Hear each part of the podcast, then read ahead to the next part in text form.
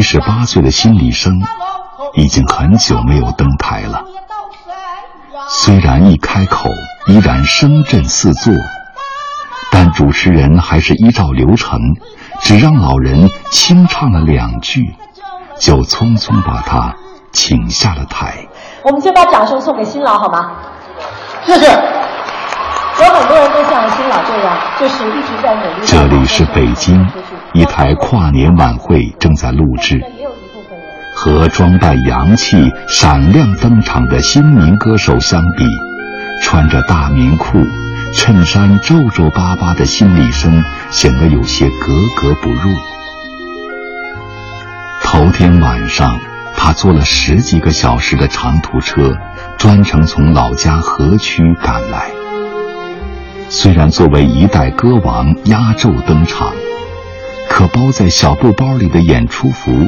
和他最拿手的四块瓦还没掏出来，他的演出就已经结束了。心理生茫然的坐在那儿，一声不响。这原本生于寂寞的二人台，终究要回到寂寞吗？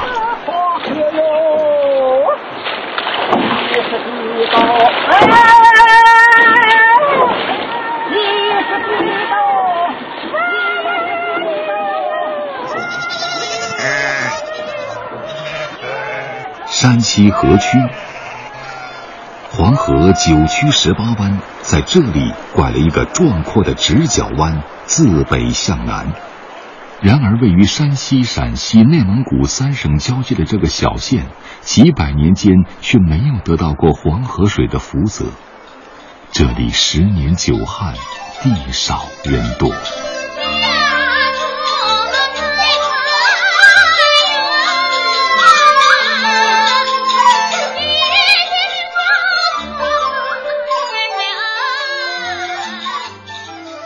一辈又一辈的河区汉，不得不泪别妻儿到口外谋生。一曲《走西口》唱尽了女子对丈夫的所有叮咛。七十八岁的心理生至今还记得当年母亲的孤单。我的母亲为么子他就肯唱。收了白肚了那个莫爸爸呀，哎。不呀么不孝为，住了娘接来的那闺女，我不呀么不想回。他难受那时候就哼唱这歌。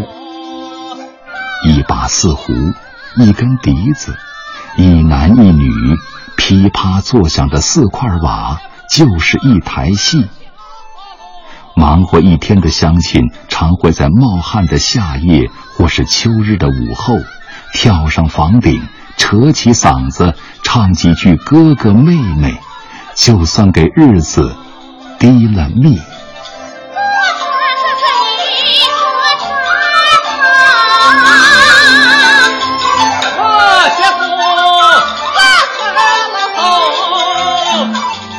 自古那个黄河。向东流，什么人留下个走西口？才满十七岁，心理生自己也踏上了祖祖辈辈走过的路。我十七上就都就走了内蒙了，家里面我弟兄我说过不了我那个时候，太苦了。哎呀，太苦了，出去可想家，可想家了。哎。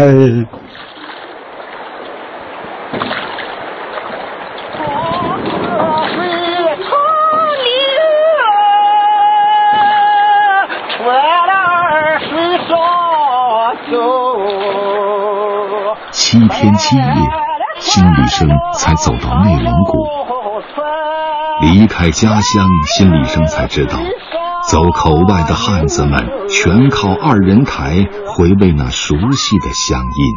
一听到二人台没唱的，我就又来了，嗨，我跑这十来里街路头看个，跑十来里里去看二人台，庆祝跑上啊，他一唱完，肚里头的就记得差不多了，偷师学艺去了。对了，千万别往回跑了吧。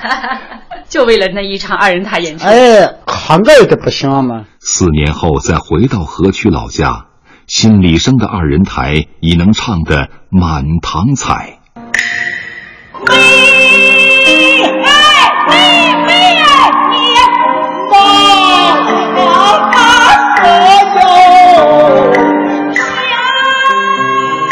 北京的专家说，新李生是比帕瓦罗蒂的高音还高出八度的农民歌王。台下的观众不懂那些，只知道听他唱《走西口》，听一回，哭一回。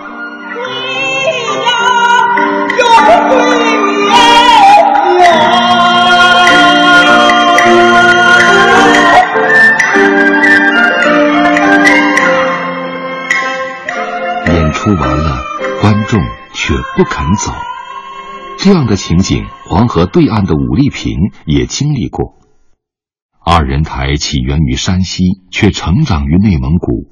蒙古族民歌和舞蹈的融入，使二人台更加盛况空前。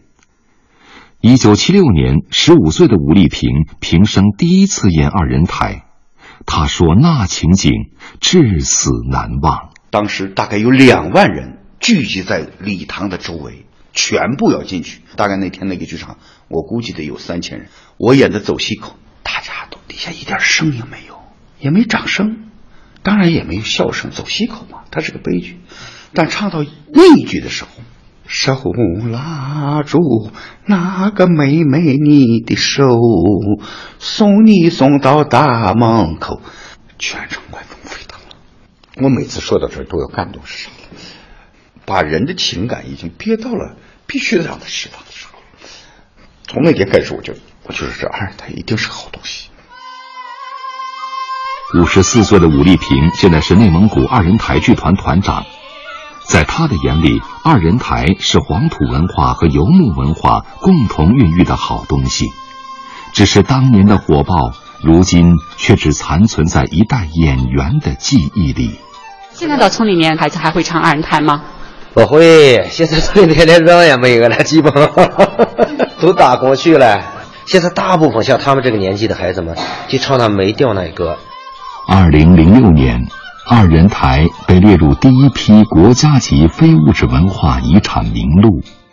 正是在那一年，作为二人台的发源地，河曲县好不容易重新成立了二人台剧团。